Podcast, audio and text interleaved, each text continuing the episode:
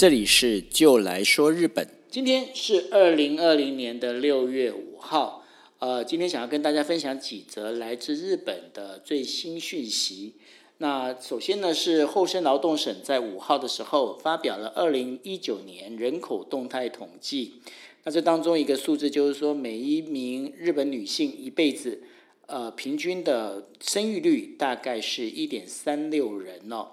那这个数字呢，比就是去年呢降了零点零六个百分点。那这也是四年连续的一个最低的一个水准。这是从二零零七年以来哦，已经是第十呃是十二年内最低的一个数字了。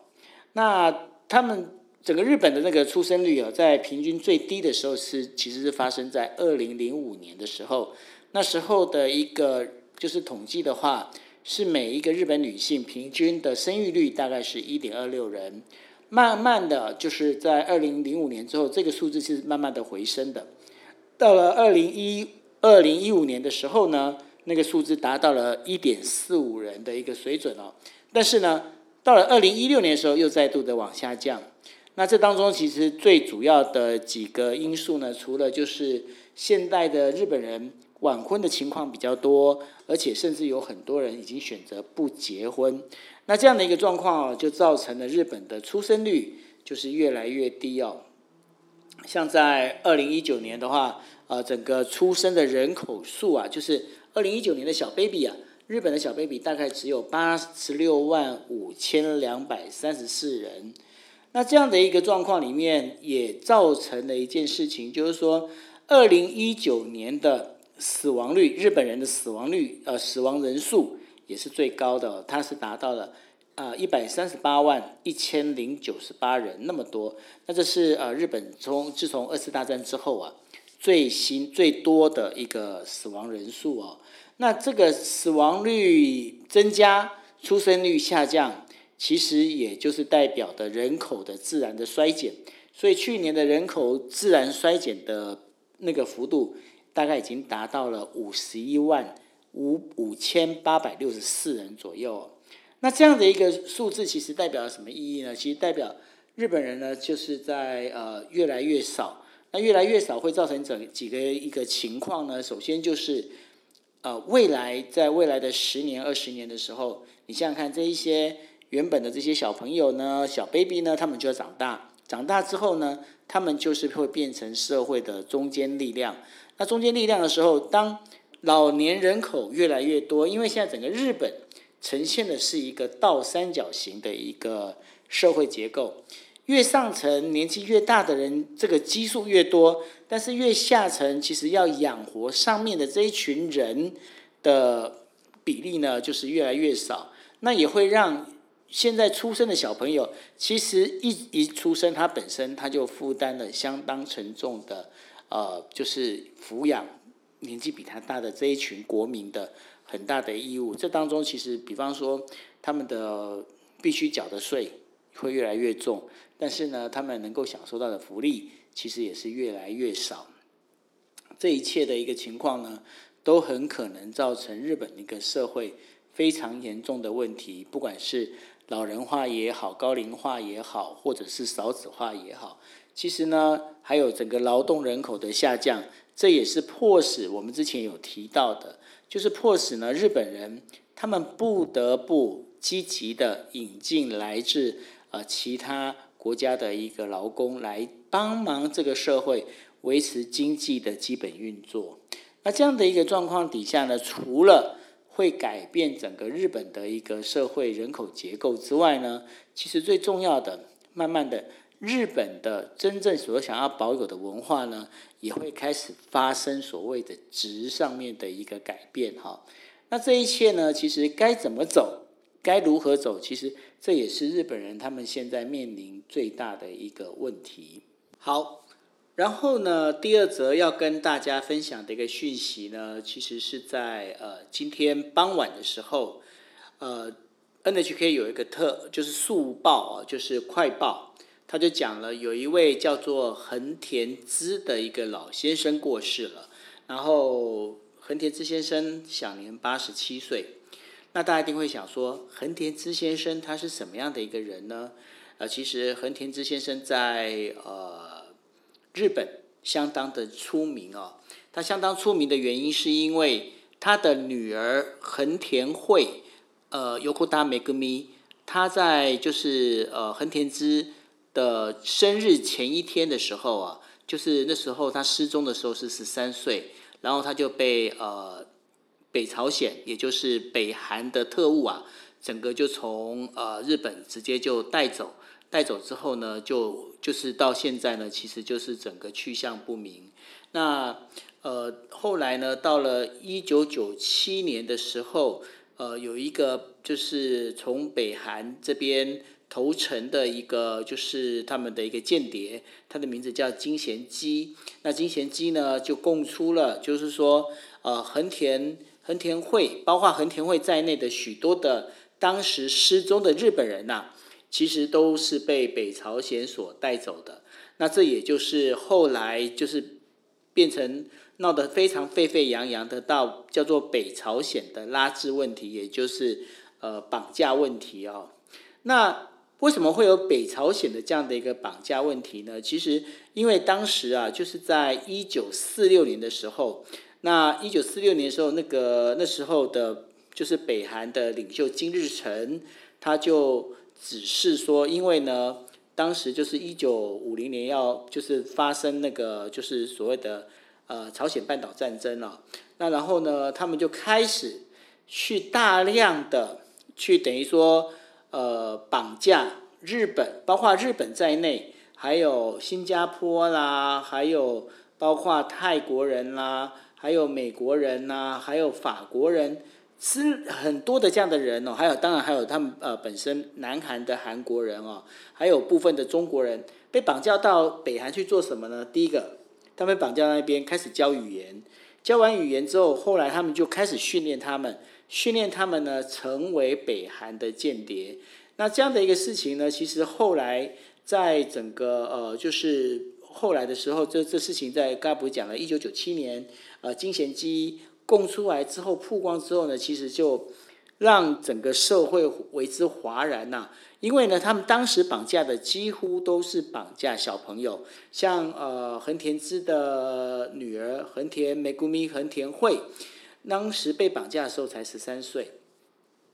那这些人呢，被绑架之后就进行了密集的训练。那后来呢，有很多人呢，就是呃，比方说被派去当间谍了，或者是。呃，就是留在当地直接结婚，或者是就是在当地因为训练的时候，呃，任何的种种的意外而发生死亡哦。但是呢，后来日本人呢，就是这个包括横田之先生，他们就组成了一个所谓的呃被绑架受害者的家属会。那他们其其实期待的就是说，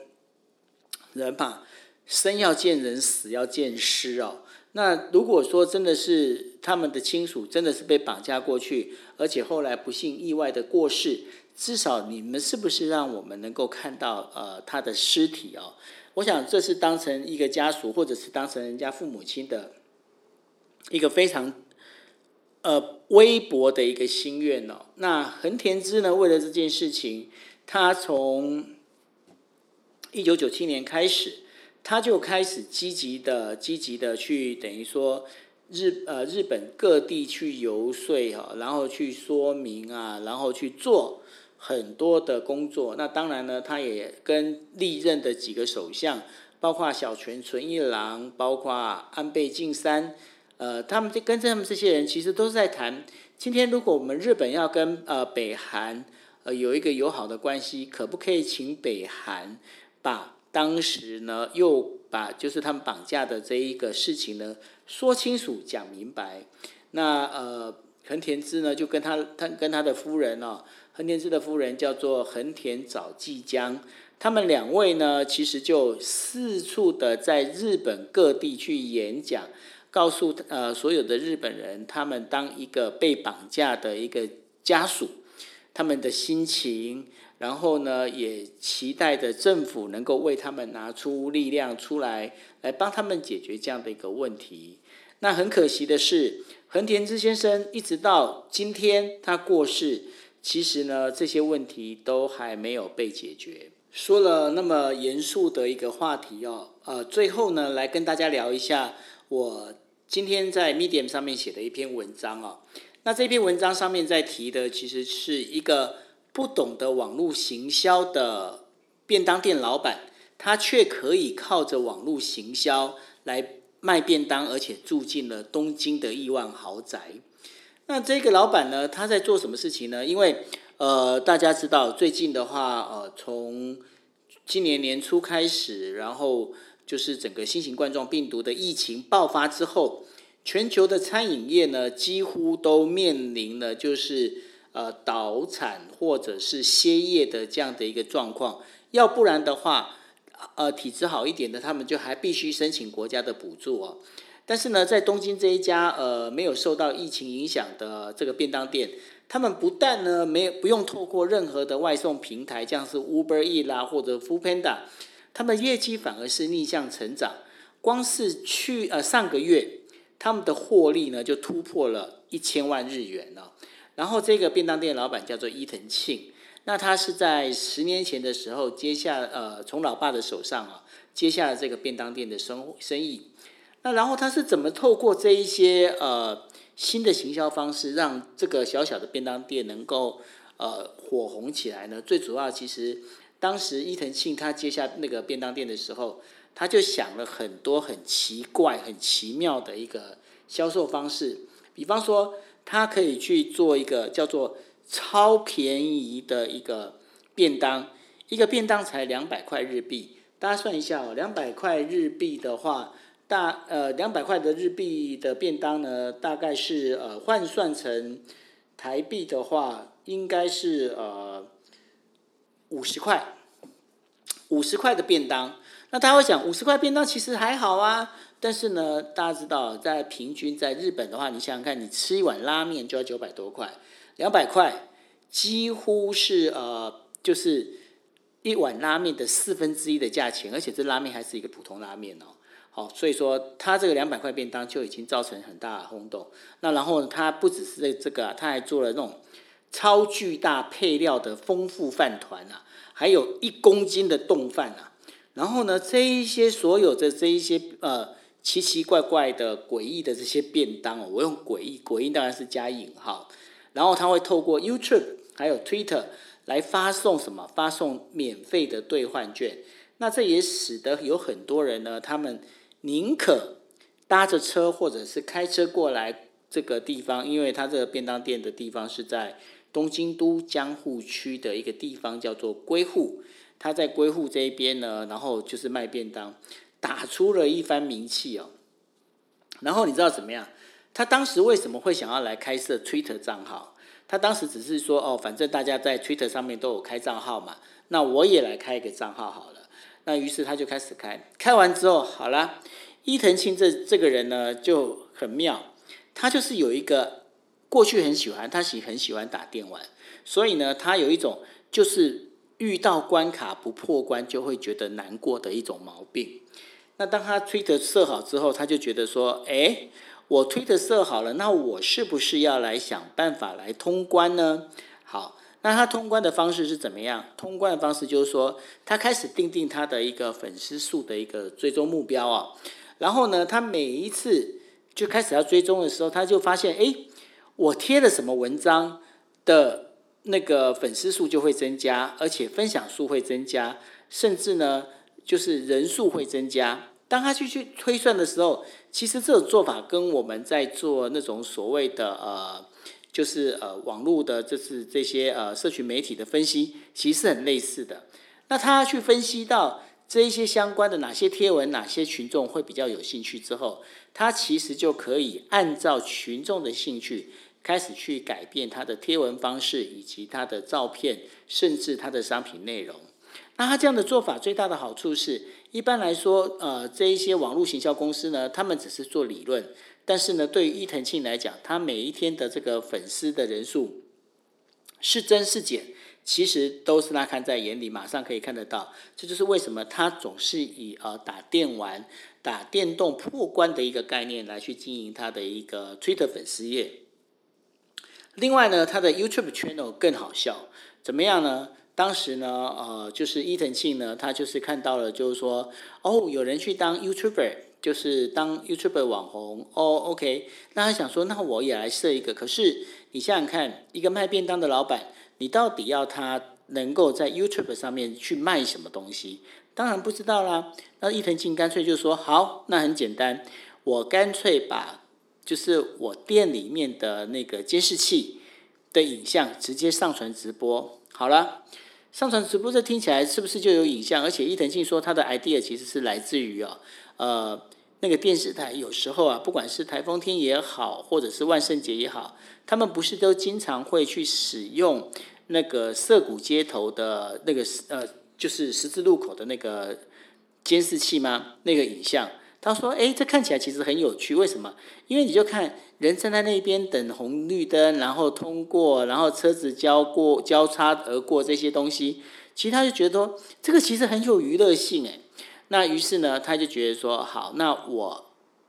店里面的监视器是不是也可以做类似的事情？可是呢，当他把它架起来，帮他把它拍摄之后，帮他把它上传直播之后呢，当然就会有出现一些所谓的网络的键盘侠。”他们就开始攻击伊藤庆，说：“哎，你这样不对哦，你这样会侵犯人的隐私哦，你这样子的话，其实会被告哦之类的这些话语。”那伊藤庆，伊藤庆他当然就是想说：“哦，好，那如果你是这样子认为我我这样子做的不对，那我来问看律师该怎么做。”结果律师就跟他讲了，就说：“哎，你如果要你要避免免责的话，你必须呢在你的店里面的明显的位置要张贴。”就是说，我们现在的监视器呢，其实是会上传、会直播的。如果你不喜欢的话，请你要注意不要入境。好，那伊藤庆他就把他就当然就是在店里面就一定是要做一个很明显的告示嘛，哈。那当然呢，这样子一个做法里面，一定会有很多的呃民众会觉得说，哦，不要，我不要去买个便当，我还要被上传到网络上，被全世界都知道。那对伊藤庆来讲，他会觉得就是说。这一些呃，因为不想被拍而选择不到一那个这个便当店来买便当的客户，其实也不是他想要的客户，他就是那么酷。那当然了，伊藤庆他在这个关于这个就是 YouTube 直播的内容里面，他也跟网络上的酸民们直接杠上。可是没想到，也就是因为他跟这些酸民杠上了。让更多路过的人呐，就开始好奇说：“哎，你伊藤庆的这一个 YouTube 的这个直播啊，到底在搞什么东西？”结果呢，他跟人家吵完架之后啊，很妙的一点，他的一个粉丝数啊，果然是突然之间的增加。呃，像那个伊藤庆的 Twitter 的一个账号追踪人数啊，他从两年前的总共是一万两千人呢，增加到现在的五万六千人。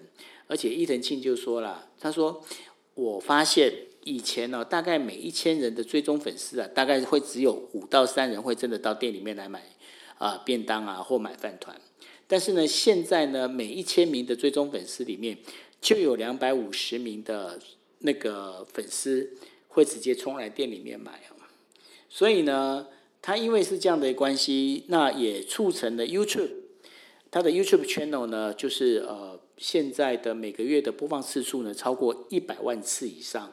那这一百万次以上，对伊藤庆来说最大的实质帮助，就是说，他们呃，YouTube 我们大家知道嘛，YouTube 其实会有一些反馈，呃，包括一些费用。现在呢，每个月从 YouTube 伊藤庆从 YouTube 上面拿到的钱呢，大概有二十万到三十万日元左右。那这一笔钱呢，刚好可以让他来。付给打工的这一些伙伴们的一个薪资，那这样的一个做法里面，